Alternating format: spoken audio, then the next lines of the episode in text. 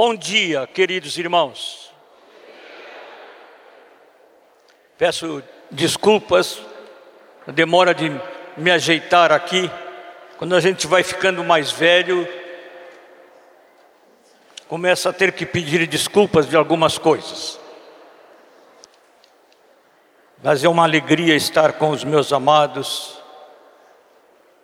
E hoje, mais ainda com a saudando muito efusivamente os irmãos que vieram de outros lugares, mas hoje temos menos dos irmãos que vieram de outros lugares e estamos com aqueles mais gente daqueles que estão sempre conosco aqui em Porto Alegre. E é uma alegria estar hoje para continuar a meditação que os amados colegas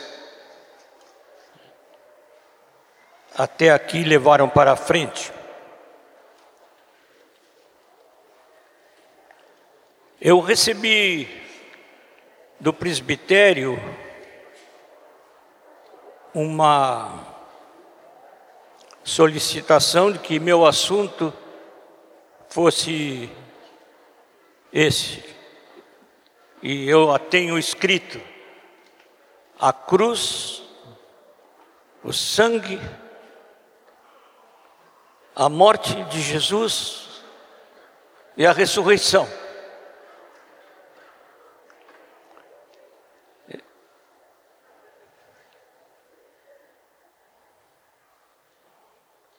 Imenso privilégio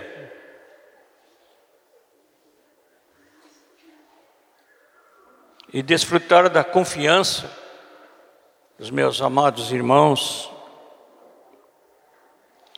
os que eu mais conheço entre nós aqui em Porto Alegre. E eu pensei que eles estavam me convidando para fazer um seminário de uma semana, com todo esse temário tão grande.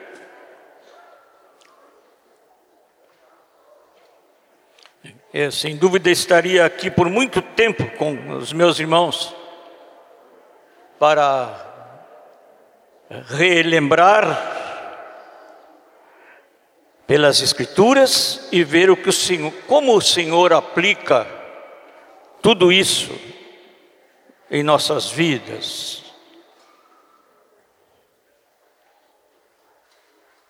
Melhor é orar de novo Não é, meus irmãos? Não é melhor orar de novo?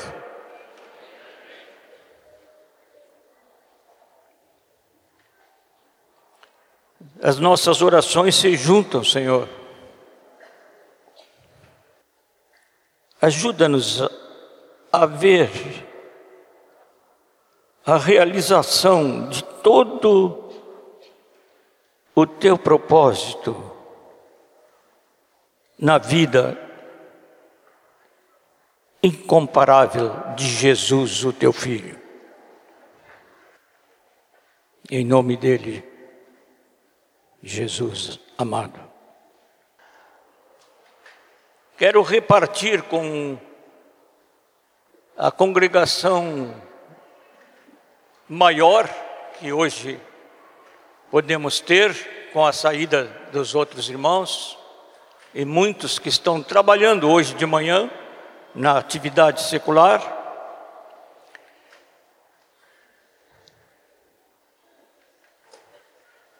Quero repartir o que já reparti com pequeno, pequenos grupos aqui e ali. E que me marcou muito, justamente quando estávamos chegando a esse, a esse tempo que chamamos o tempo de Páscoa. Um dia estava lendo as Escrituras e comecei a ter uma impressão nova que eu ainda não tivera nos sessenta e tantos anos de pastorado. Estava eu, eu sei que foi indicação do Espírito Santo, porque quando compartilhei isso com os amados presbíteros, eu podia perceber uma reação imediata deles. E vou compartilhar com a congregação a impressão profunda que me fez pensar numa coisa que eu nunca havia pensado dentro dos evangelhos. Nós temos nos quatro evangelhos juntos 89 capítulos.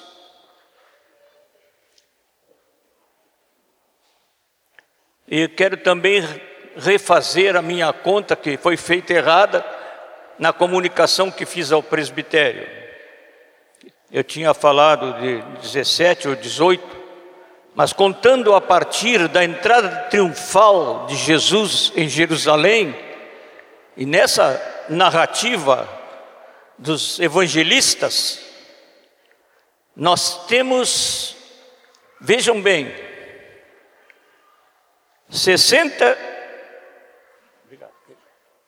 nós temos 67 capítulos que falam do ministério terreno de Jesus durante três anos e meio.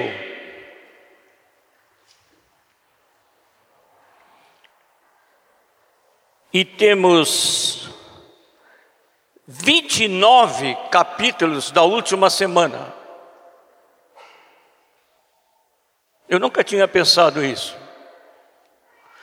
E me deu assim, à medida que fui lendo, na preparação recomendada pelos presbíteros, para os grupos e para a igreja, à medida que fui lendo, essa impressão foi ficando mais forte. Porque o Senhor, eu perguntei depois de ter pregado à igreja sobre conhecer o Senhor, eu, eu disse para, para Deus que eu não, não conhecia bem o Senhor, porque se o Paulo disse que o alvo dele era conhecer o Senhor, então o que, que sobra para um, Moisés qualquer? É, eu precisava conhecer o Senhor. Eu perguntei por onde que eu começo para conhecer melhor. Tive um, uma conversa que não é comum comigo, com o Senhor, mas que de vez em quando vem em termos assim bem simples. Ele disse: Você já leu os evangelhos?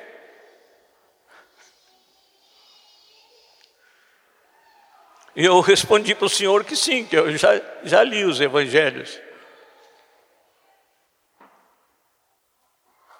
Ele disse: então leia de novo. Está bem, eu lerei de novo.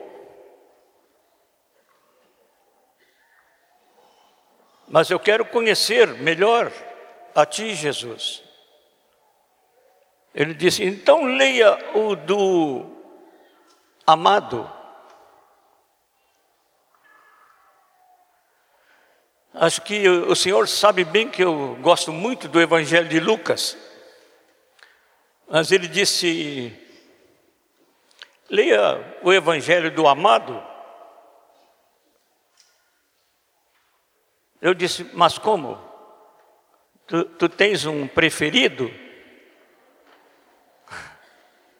E Jesus disse: Não, não, eu tenho um que me prefere. tenho um que me preferiu. Quando eu estava com os doze, ele era muito afetuoso. Se chegava ao meu ombro, eu amo a todos eles, mas esse me amava mesmo.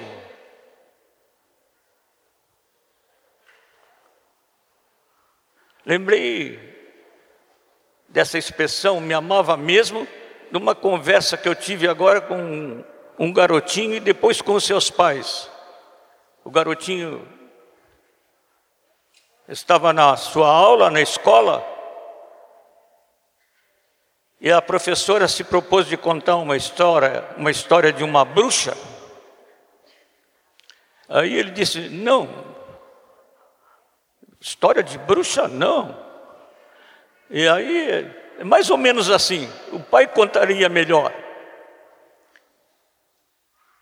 Ele disse, mas é uma, é uma bruxa boa. E o menino respondeu: Pois é, mas eu sou cristão. Ele disse: Bem, mas eu também sou cristã. E o garoto respondeu: Mas eu sou cristão mesmo.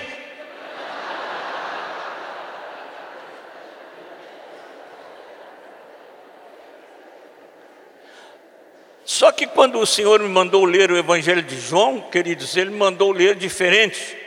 Ele disse: Você já leu o Evangelho do amado orando? Cada palavra que eu der? Aí eu tive que orar mesmo. e ler a palavra de um modo que eu não tinha lido. E isso apenas para testemunhar aos irmãos que se um de nós quiser conhecer o Senhor,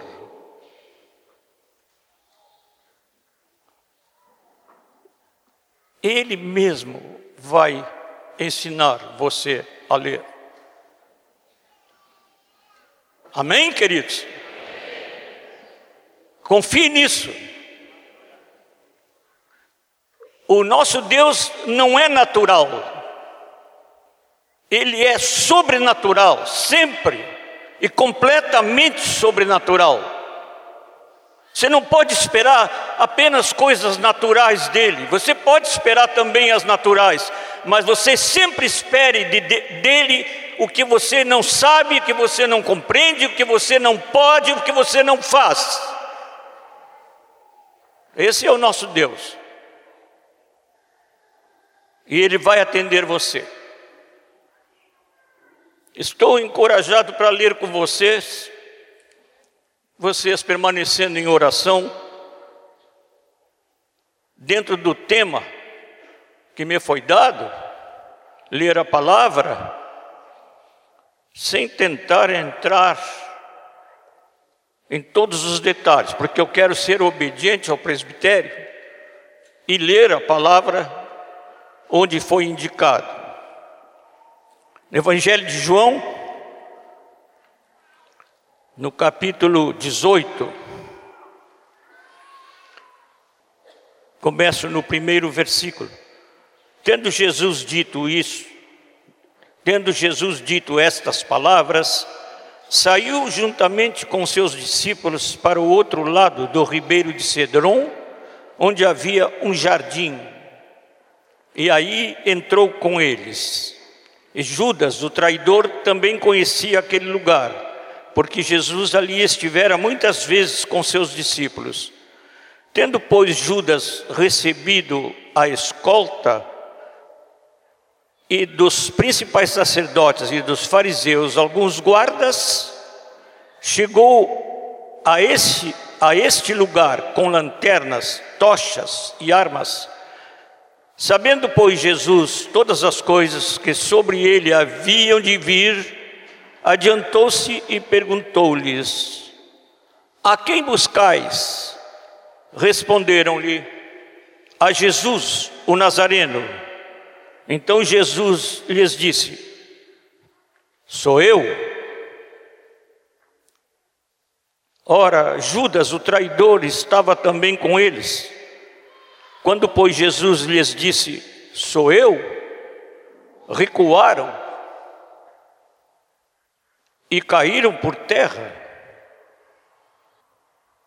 Jesus não era uma, uma vítima fatal.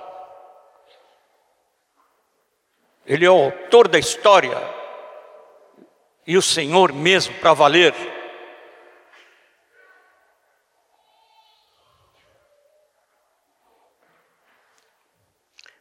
Jesus de novo lhes perguntou: A quem buscais? Responderam a Jesus, o Nazareno. Então lhes disse Jesus: Já vos declarei que sou eu. Se é a mim, pois que buscais, deixai ir estes, para se cumprir a palavra que dissera: Não perdi nenhum dos que me deste. Então Simão Pedro puxou da espada que trazia e feriu o servo do sumo sacerdote, cortando-lhe a orelha direita, e o nome do servo era Malco. Mas Jesus disse a Pedro: Mete a espada na bainha, não beberei porventura o cálice que o Pai me deu?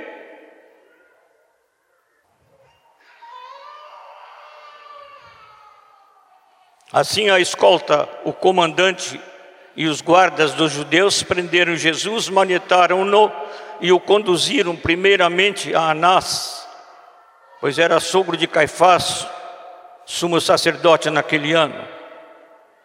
Ora, Caifás era quem havia declarado aos judeus, como sacerdote daquele ano, ser conveniente morrer um homem pelo povo. Que Deus extraordinário o nosso Deus, que Senhor maravilhoso Jesus.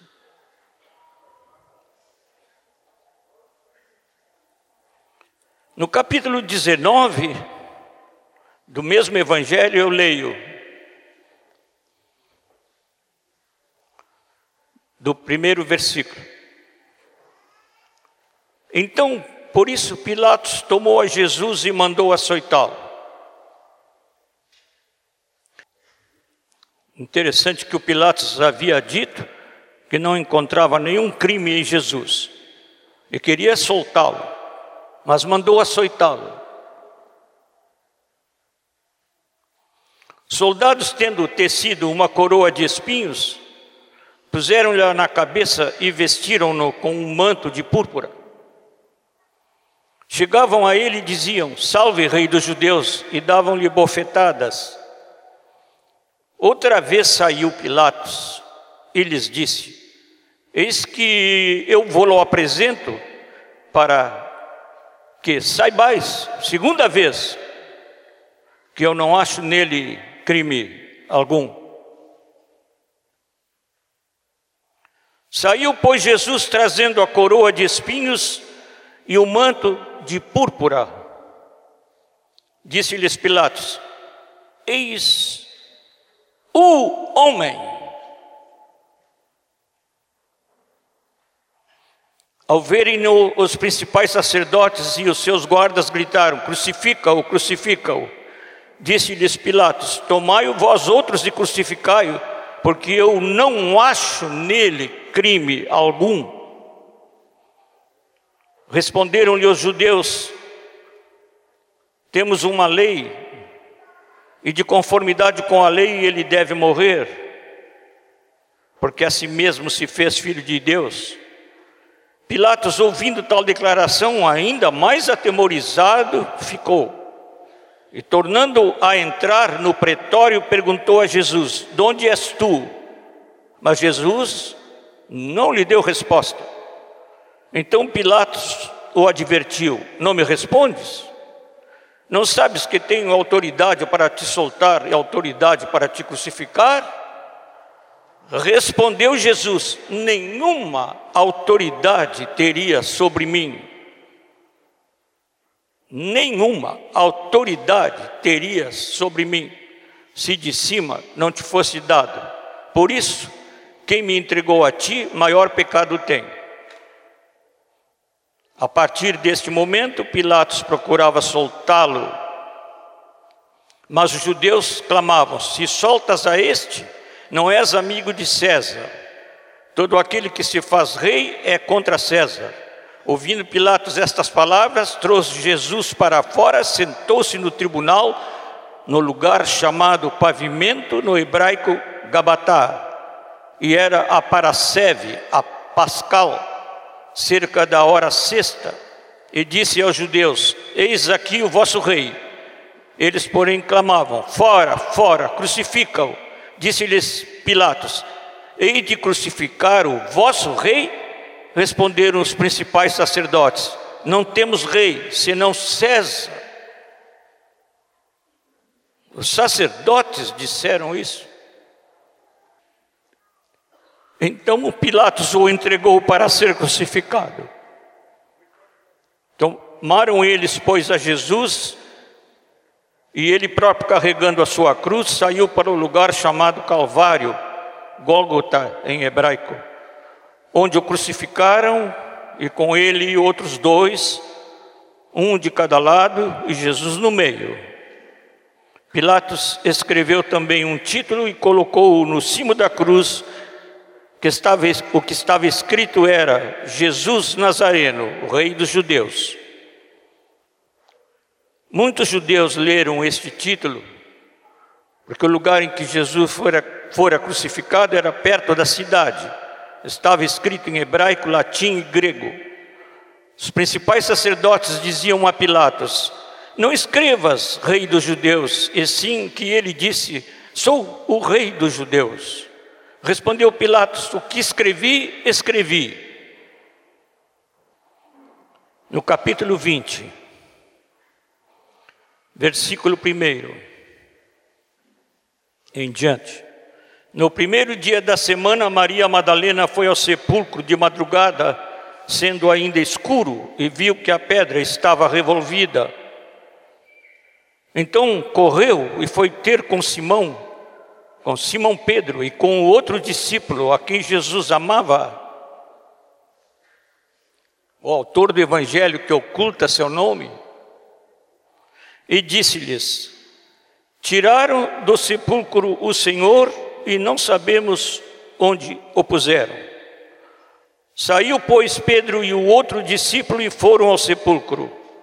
Ambos corriam juntos, mas o outro discípulo, que era bem jovem, correu mais depressa do que Pedro e chegou primeiro ao sepulcro. E abaixando-se, viu os lençóis de linho, todavia não entrou. Então Simão Pedro, seguindo, chegou e entrou no sepulcro.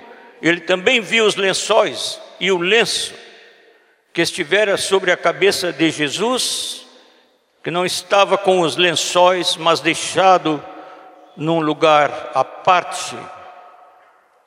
Então entrou também o outro discípulo que chegara primeiro ao sepulcro e viu e creu, pois ainda não tinham compreendido a Escritura, que era necessário ressuscitar ele de entre os mortos, e voltaram os discípulos outra vez para casa.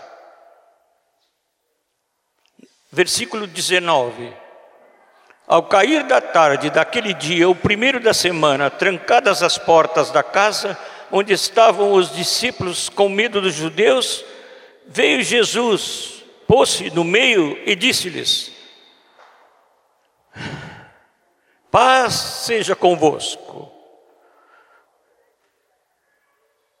E dizendo isto, lhes mostrou as mãos e o lado. Alegraram-se, portanto, os discípulos ao verem o Senhor. Disse-lhes, pois, Jesus outra vez: Paz seja convosco. Assim como o Pai me enviou, eu também vos envio. E havendo dito isto, soprou sobre eles e disse-lhes: Recebei o Espírito Santo. Se de alguns perdoardes os pecados, são-lhes perdoados. Se lhes retiverdes, são retidos. Ora, Tomé, um dos doze, chamado dízimo, não estava com eles quando veio Jesus. Disseram-lhe então os outros discípulos: Vimos o Senhor. Mas ele respondeu: Se eu não vir nas suas mãos o sinal dos cravos, e ali não puser o dedo e não puser a mão no seu lado, de modo algum acreditarei. Passados oito dias, estavam outra vez ali reunidos os seus discípulos e Tomé com eles, estando as portas trancadas. Veio Jesus, pôs-se no meio e disse-lhes: paz seja convosco. Incansável o nosso Senhor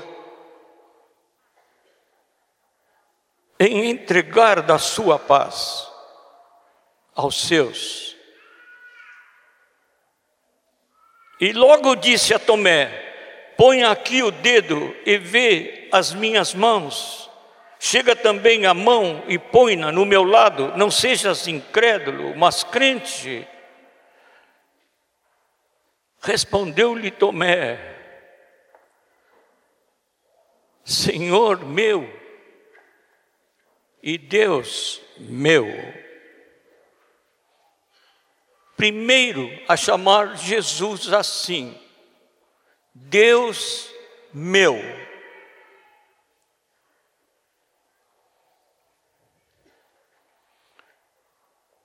Está certo, sempre o frágil encontra força nele. Disse-lhe Jesus: Porque me viste, creste?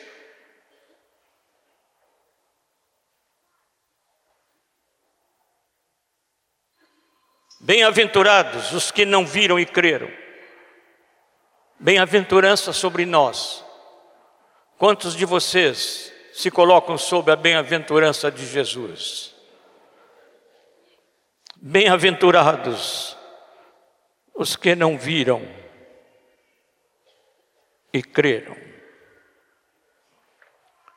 Na verdade, diz João, quanto ao objetivo deste seu escrito, na verdade, fez Jesus diante dos discípulos muitos outros sinais que não estão escritos neste livro. Estes, porém, foram registrados para para uma finalidade, para que creiais que Jesus é o Cristo, o Filho de Deus, e para que crendo tenhais vida em seu nome.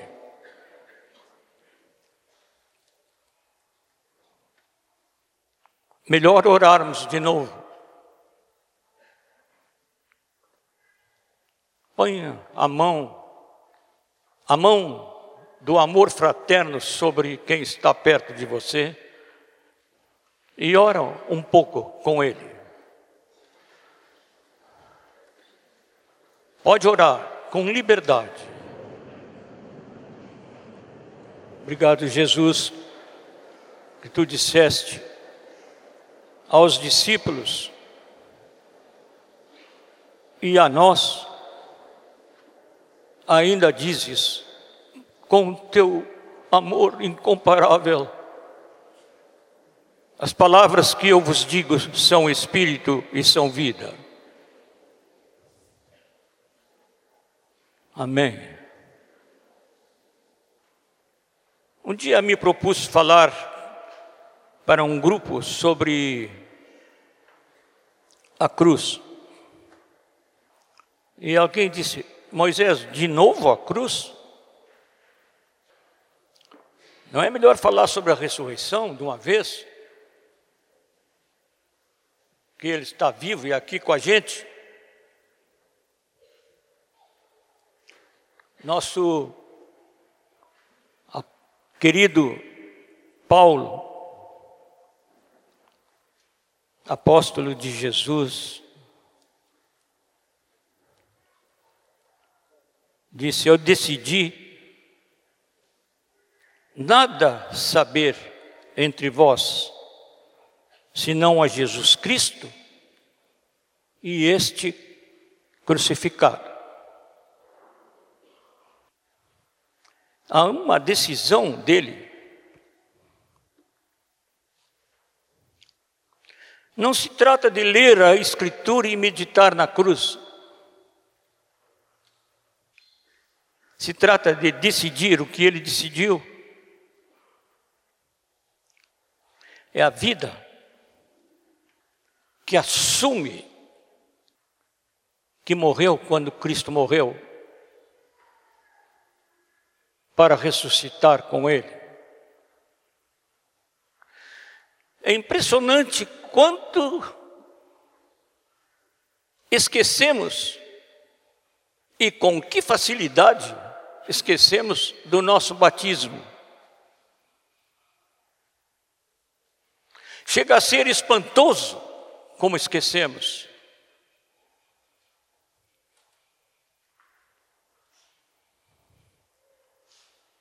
Nós lembramos mais, às vezes, da água do que aconteceu mesmo no batismo.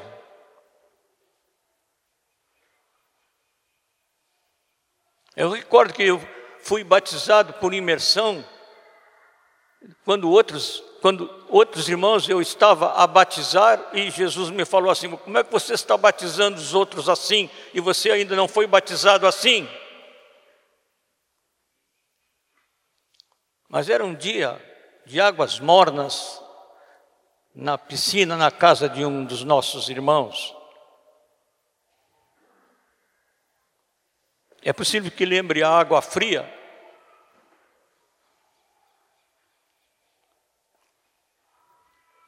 Mas nós não podemos esquecer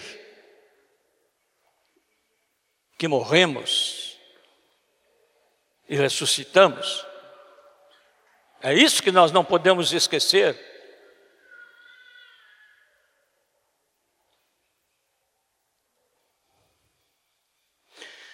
Nós vivemos num mundo pecaminoso, meus amados, e isso não é nenhuma novidade. A tentação de fora encontra eco em nosso interior?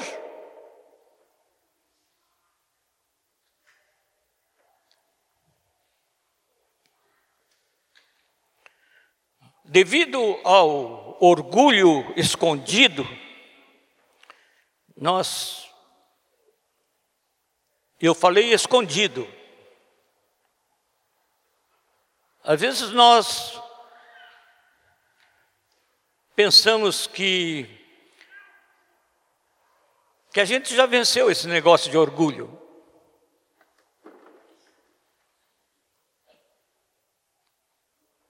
E aí caímos quando somos tentados.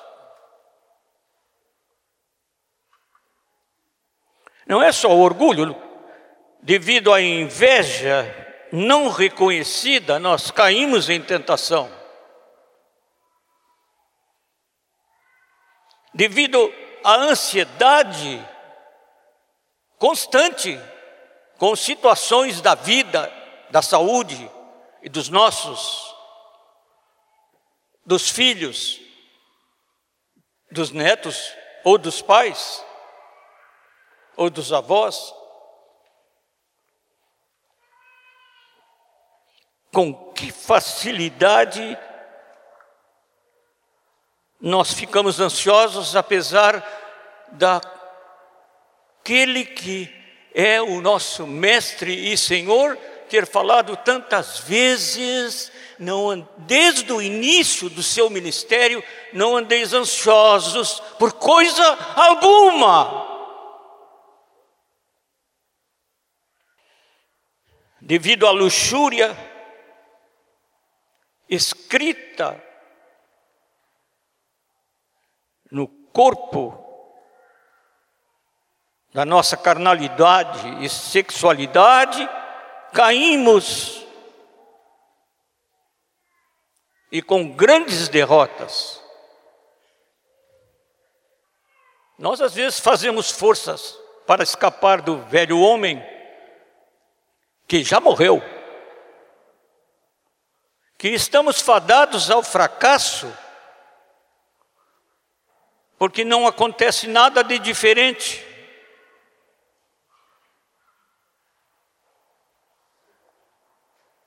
E não pode acontecer nada de diferente.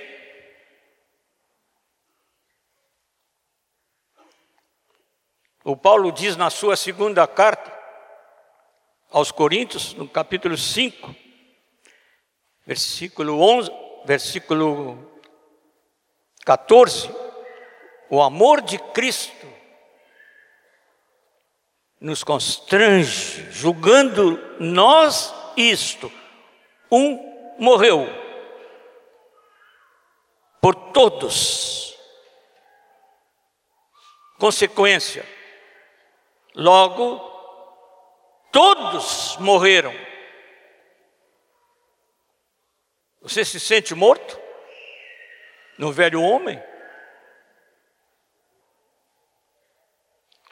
Então, uma coisa interessante: nós não podemos ser crucificados sem Ele. Ouvi, querido Erasmo, ouvi os amados que o sucederam ou a tocar. Ouvi o Rogério aqui quando estava nos dirigindo ontem de manhã. Ouvi o amado Telmo falar. Todos eles falaram. Sem mim nada podeis fazer. Porque está lá na carta, está lá na, no Evangelho que lemos na preparação para esse encontro, lá no capítulo 15, versículo 5 de João. Sem mim, vamos dizer, sem mim, nada podeis fazer, nada. Nada é nada. Você não pode se crucificar sozinho, porque ele já fez isso.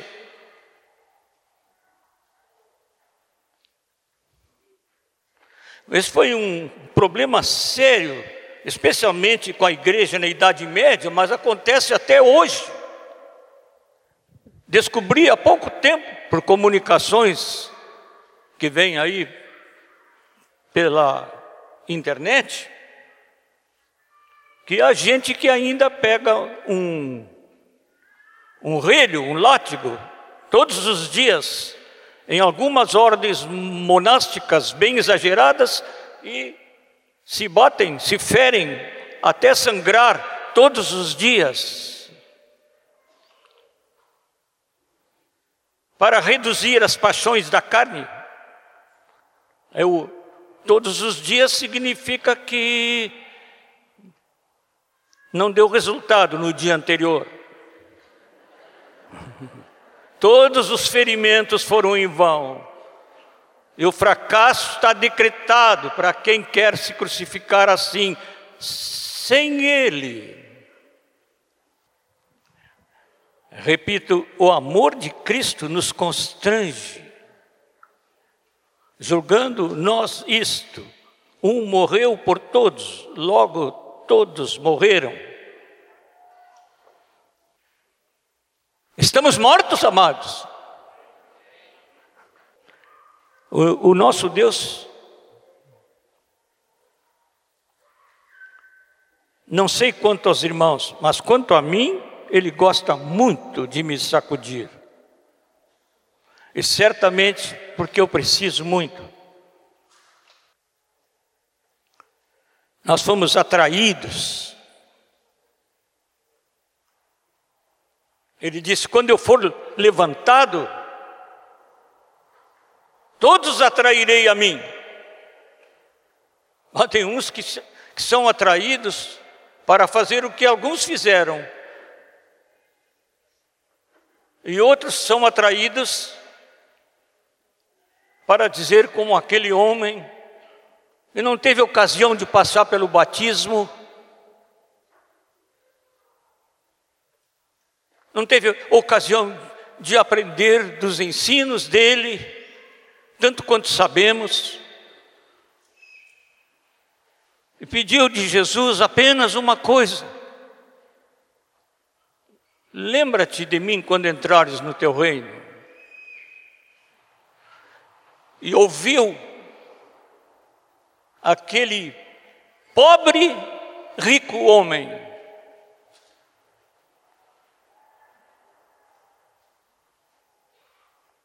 o que nem os apóstolos, os doze, e ninguém ouviu isso. E a exceção são aqueles que Deus arrebatou, o Elias,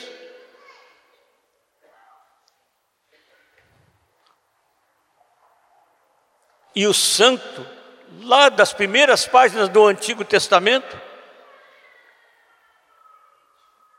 Ninguém ouviu isto.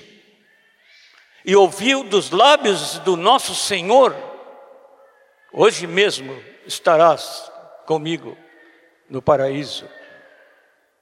Como Jesus conhecia o coração desse homem.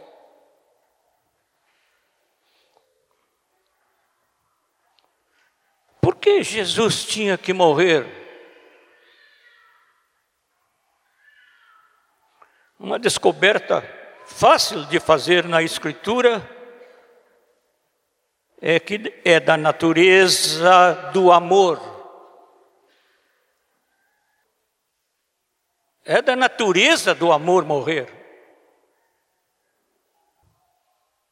Tenho o hábito de perguntar sempre aos colegas quando os encontro, os encontro e aos discípulos, eu pergunto: Como estás? Estou bem. E ela?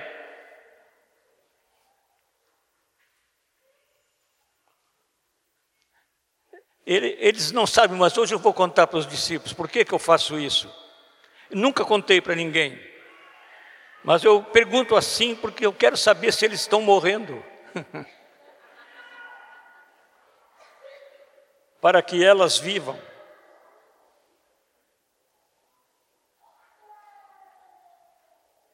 É da natureza do amor. Não é natureza do amor ganhar nada. É da natureza do amor perder. Foi por isso que Jesus disse: quem perder a sua vida, salvá-la-á. E quem quiser ganhar a sua vida, perdê-la-á.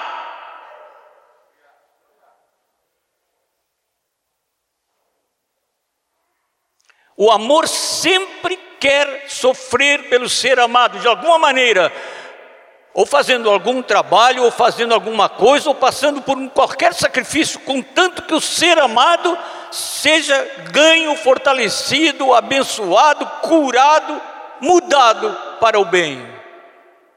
É da natureza do amor.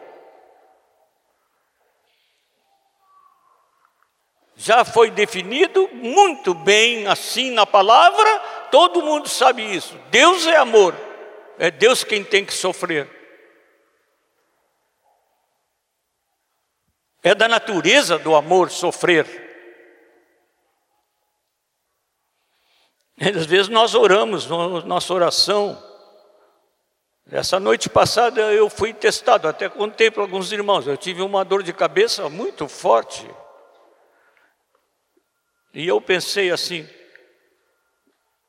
amanhã de manhã eu tenho que entregar a palavra, mas como é que vai ser com essa dor de cabeça tão forte? Aí me lembrei da Liginha ter ao lado dela, no criado mudo, um comprimido para a dor. Eu pedi a metade do comprimido. E não adiantou nada. Aí eu pedi a outra metade. E não adiantou nada. Porque não era aquilo que eu estava precisando e eu não sabia.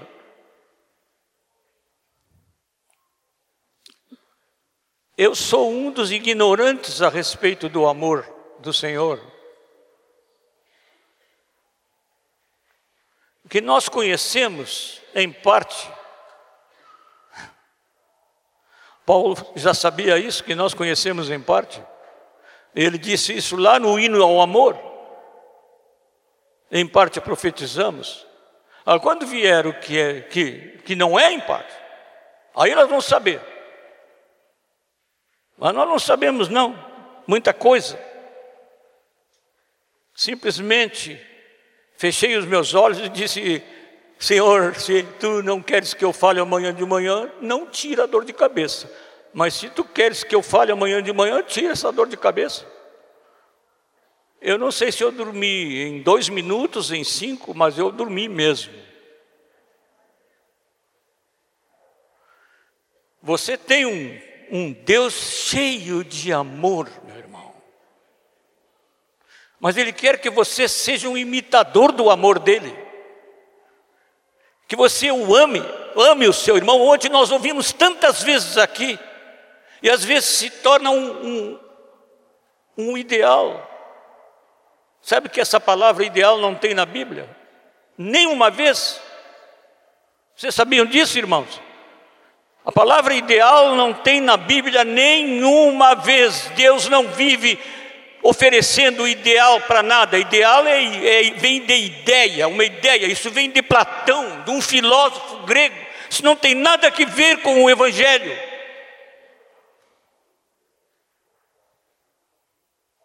Nosso Deus é cheio dessa realidade que Ele criou, que Ele conhece no nosso coração.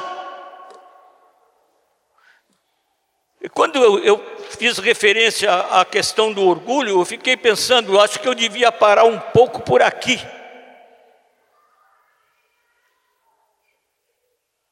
Jesus se preocupou muito com isso. A palavra diz que ele era humilde, humilde. Senhor Jesus, humilde. O humilde é aquele que diz: se tem alguma coisa mais para eu descer, eu tenho que descer. Ontem nos, nos falou o amado sobre o lava-pés.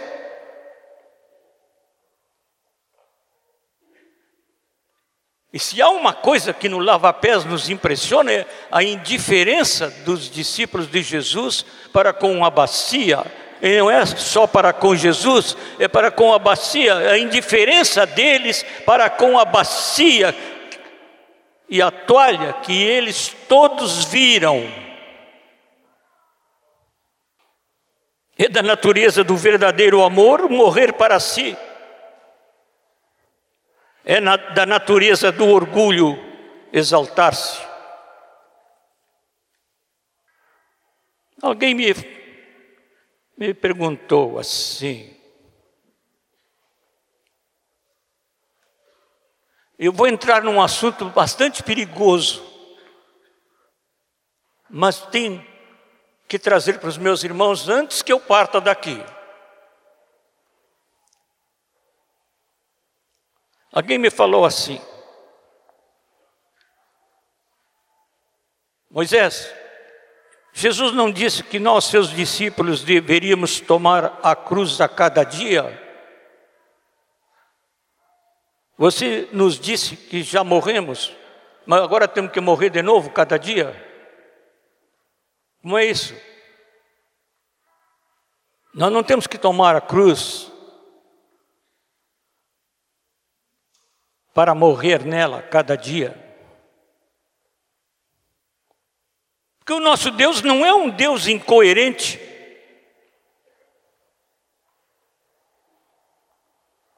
Nós temos que tomar a cruz todos os dias para evidenciar para nós mesmos que o nosso eu já morreu com Cristo. Aí é que está o problema difícil, porque isto só se pode pensar, sentir e muito menos dizer se não for pela fé. Você não tem que matar seu eu hoje. Eu me lembro de uma senhora no início de nosso movimento, quando estávamos lá na, na rua General Câmara, não, é? não me lembro bem como era o nome da rua. General Câmara, aí no centro de Porto Alegre, uma senhora começou a orar numa das reuniões, dizendo assim: Jesus, extermina com o meu eu, pulveriza tudo. Eu achei que ela estava sendo muito sincera, mas eu fui obrigado a chegar pertinho dela e dizer: minha irmã, não peça isso que pode acontecer, hein? Você sempre vai ser um eu consciente. Você é agora ouvindo as palavras que não são minhas, mas são do Senhor, você está exercitando seu eu consciente, você é um eu consciente. Pela fé, já morreu. Esse negócio é tremendo da nossa vida em Cristo.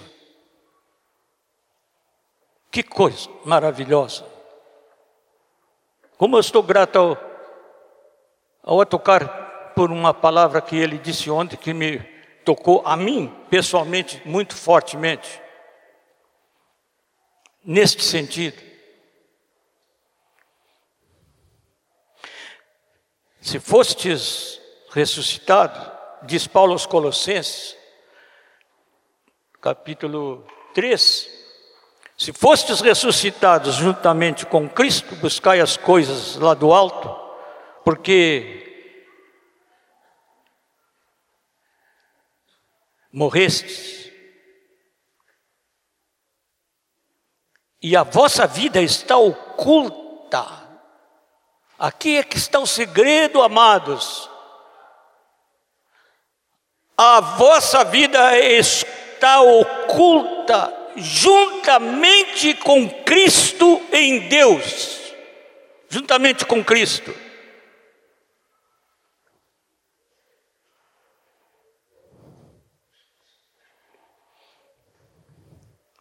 A estimação desse fato, a nossa detença nesse fato,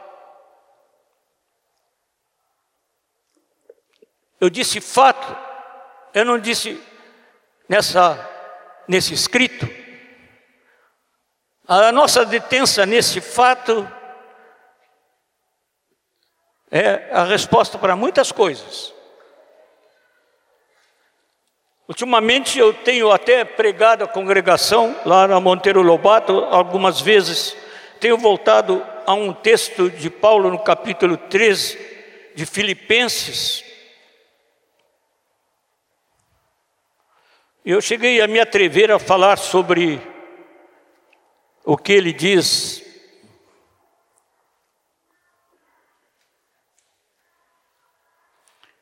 Eu vou ler o texto todo. Sim, deveras considero tudo como perda por causa da sublimidade do conhecimento de Cristo Jesus, meu Senhor, por amor do qual Perdi todas as coisas e as considero como refúgio para ganhar a Cristo. E agora vem a frase decisiva de Paulo: e ser achado nele. Não tendo justiça própria, não é eu procurar a minha justiça, a minha retidão, eu mesmo procurar, que procede de lei, devo fazer isso, devo fazer aquilo.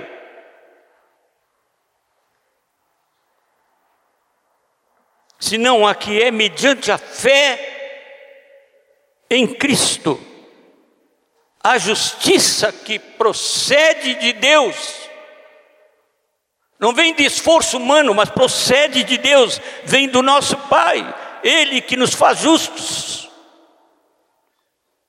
baseada na fé, diz Paulo. De novo.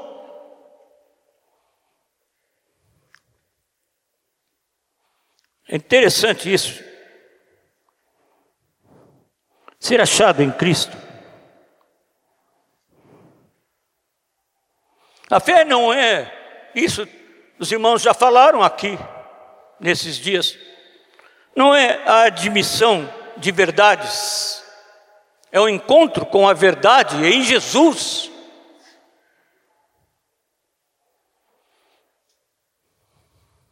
Não é quanto eu entrego da minha vida a Ele. A questão é se eu me entrego a Ele.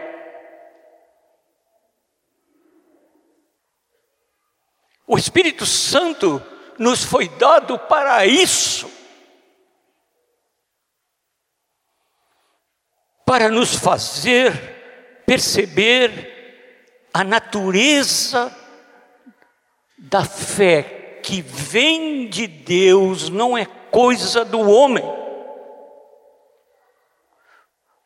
Amados, nós não temos fé em Deus, como se nós tivéssemos alguma coisa que nos capacita a dirigir para Ele a nossa fé. Isso é crença, credulidade, qualquer outra coisa, mas não é a fé bíblica. A fé, para alguma, alguma discípulo, apóstolo, profeta, evangelista entre nós, que conhece as escrituras, é pistis tu teu, é a fé de Deus, vem de Deus. É interessante que Jesus, entrando naquela última semana, uma vez lá procurou fruto numa figueira e não havia fruto, e ele amaldiçoou a figueira, disse: Nunca mais nasça fruto de ti. Jesus não estava falando com uma pessoa, estava falando com uma figueira por causa dos discípulos. E no outro dia, os discípulos disseram: Ó, oh, vê, Senhor, a figueira secou. Aí Jesus disse para eles: Tende fé, infelizmente, nessa nossa tradução da Bíblia, como em outros lugares, a sociedade bíblica também é composta de homens como nós, homens e mulheres como nós, e por isso podem errar, traduzem tende fé em Deus. Os irmãos risquem na sua Bíblia e ponham lá, tende fé de Deus, porque a fé procede de Deus. Aí o Paulo diz assim: Eu quero ser achado nele.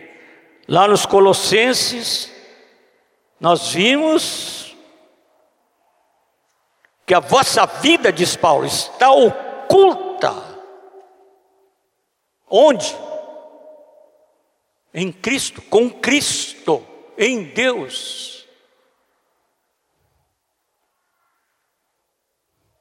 Onde é que você está? Em você mesmo ou em Cristo? Quero usar uma simples ilustração.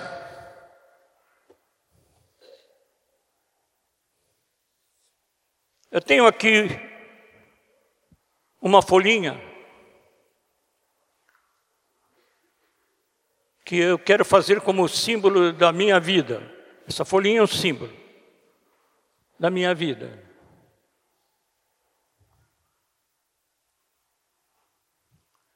Se eu atirar essa folhinha, aqui, ela vai cair aqui pertinho de mim, e eu vou me abaixar para pegá-la. Se eu tentar atirar ali onde o Rogério está, ela não vai chegar lá. Ela não tem consistência para isso. É a minha vida.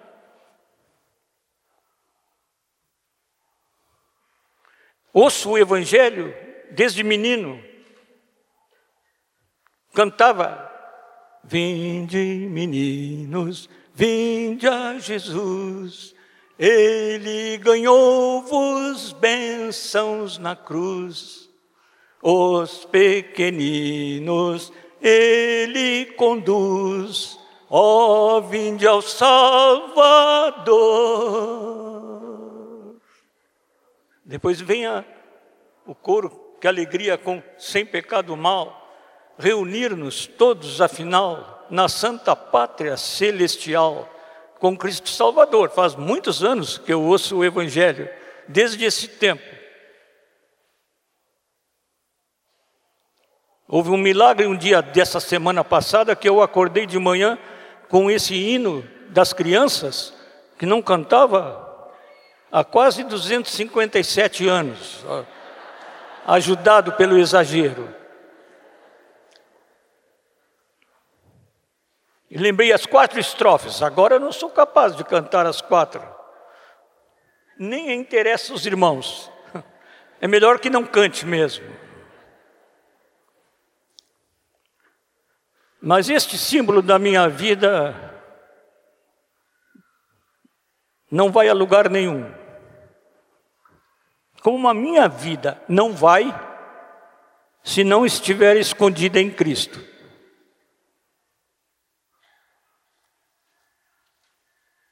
Esta Bíblia tem quase mil páginas.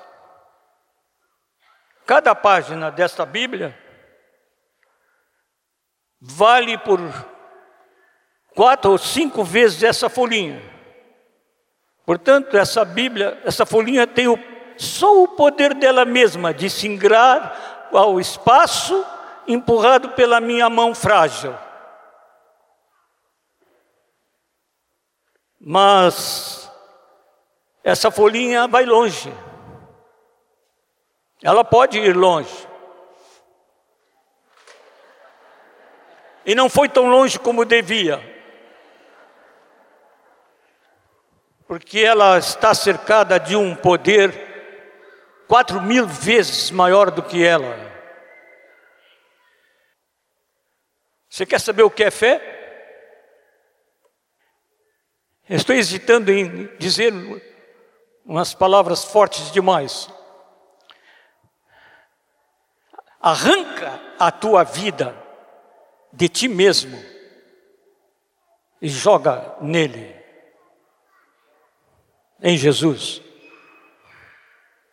Alguém na Índia ou na África, não sei onde foi, que queria traduzir o para a sua língua, tendo se convertido, tendo se encontrado com o Senhor Jesus, quis traduzir para a sua língua o versículo de João 13, 16, que todos conhecemos. Mas quando ele chegou no verbo crer, ele descobriu que na língua dele não tinha esse verbo. E ele colocou uma palavra da sua língua, que eram mais de uma palavra, parece que eram duas ou três, ele colocou no versículo que ficou assim: Deus amou o mundo de tal maneira que deu o, o seu Filho, o unigênito, para que todo aquele que se arremessar a si mesmo sobre ele tenha a vida eterna. Você quer que a vitória de Cristo na cruz sobre o seu homem velho se consuma? Arremessa-te, meu irmão, sobre ele. Não é a, força de um homem que não é capaz de empurrar direito um papelzinho ou uma Bíblia. É a força do braço de Deus que te vai sustentar até aquele dia final. te levando para o alvo que Ele tem para ti, cheio da sua glória. E é por isso que o texto de Colossenses é bem assim. Se fostes ressuscitados juntamente com Cristo, de parte de vocês,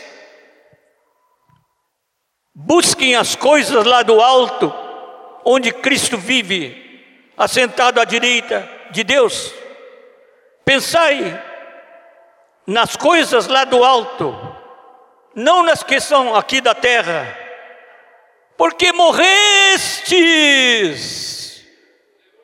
a morte já foi decretada, nós não queremos independência, nós queremos morrer.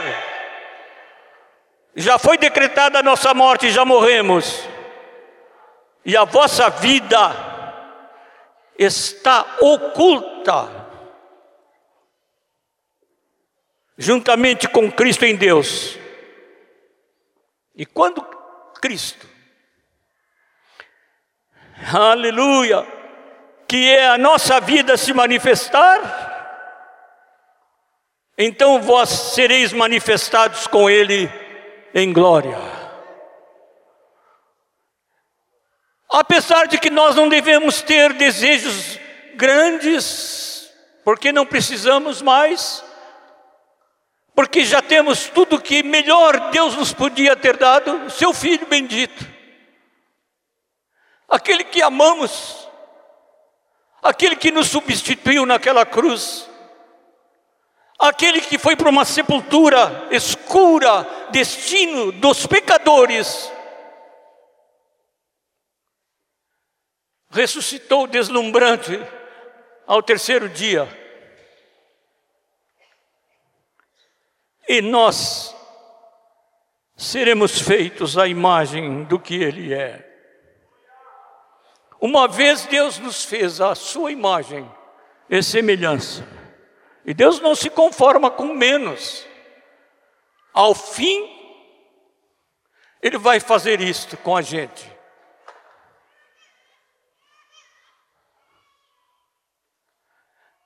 Louvai ao Senhor, porque Ele é bom e a sua benignidade dura para sempre. Eu já ia entregar.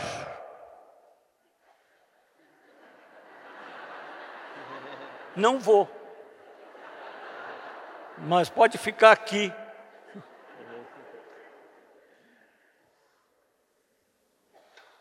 Sabe por que não vou entregar? Por causa de uma voz daquele que nos ama. Por que, que você não está com a sua vida entregue completamente ao Senhor e você não pode ainda dizer, se é que não pode dizer, mas diz com vacilação: Eu estou em Cristo. Se você está nele, é certo que você vai chegar aonde Deus quer que você chegue mesmo. Que poder! Fiquei surpreso um dia que descobri, num dos escritos de Paulo, que num só versículo havia várias palavras para poder. Várias. Né, Rogério? Estudamos juntos isto. Fiquei encantado. Na, na, nossa língua nem dá para traduzir, veja como uma limitação, não é só aquele homem estranho lá que teve que traduzir João 3,16 assim. A sociedade bíblica também não consegue traduzir direito. Tem várias palavras para poder completamente diferentes na língua original.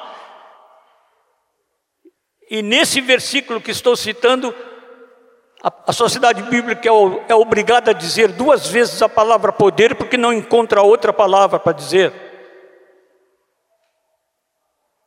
E depois, Paulo diz assim: que esse poder foi o poder que levantou Jesus dentre os mortos. É esse poder que Deus coloca à nossa disposição, meus amados. Quem é a pessoa que está precisando dizer para si mesmo: Eu tenho estado em Cristo, mas de vez em quando tenho escapado disso? Quem é a pessoa que quer dizer: Eu quero que a minha vida esteja escondida nele? Quem é a pessoa? Tem algumas pessoas se manifestando, pode ficar em pé. Pode ficar em pé.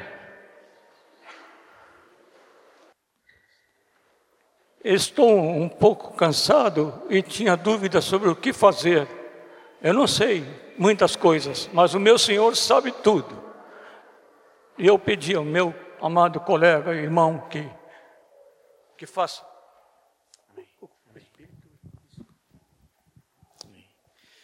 Nós queremos convidar esses irmãos que querem como Moisés disse, não morrer de novo, mas reafirmar aquilo que um dia aconteceu nas suas vidas e nunca mais deixarem de estar nessa posição em Cristo. Nós queremos convidar para virem aqui na frente e, aproveitando o que existe aqui, é, que foi preparado, nós se alguns dos irmãos dirigidos pelo Espírito, como forma de uma demonstração prática, é, quiserem colocar o seu nome num papelzinho, como essa folhinha que o Moisés disse aqui, e colocarem nessa cruz, é, como forma de declarar para o Senhor: Eu estou em Cristo.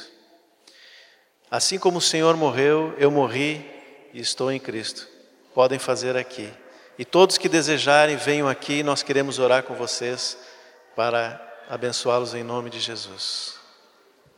Podem vir os irmãos que quiserem.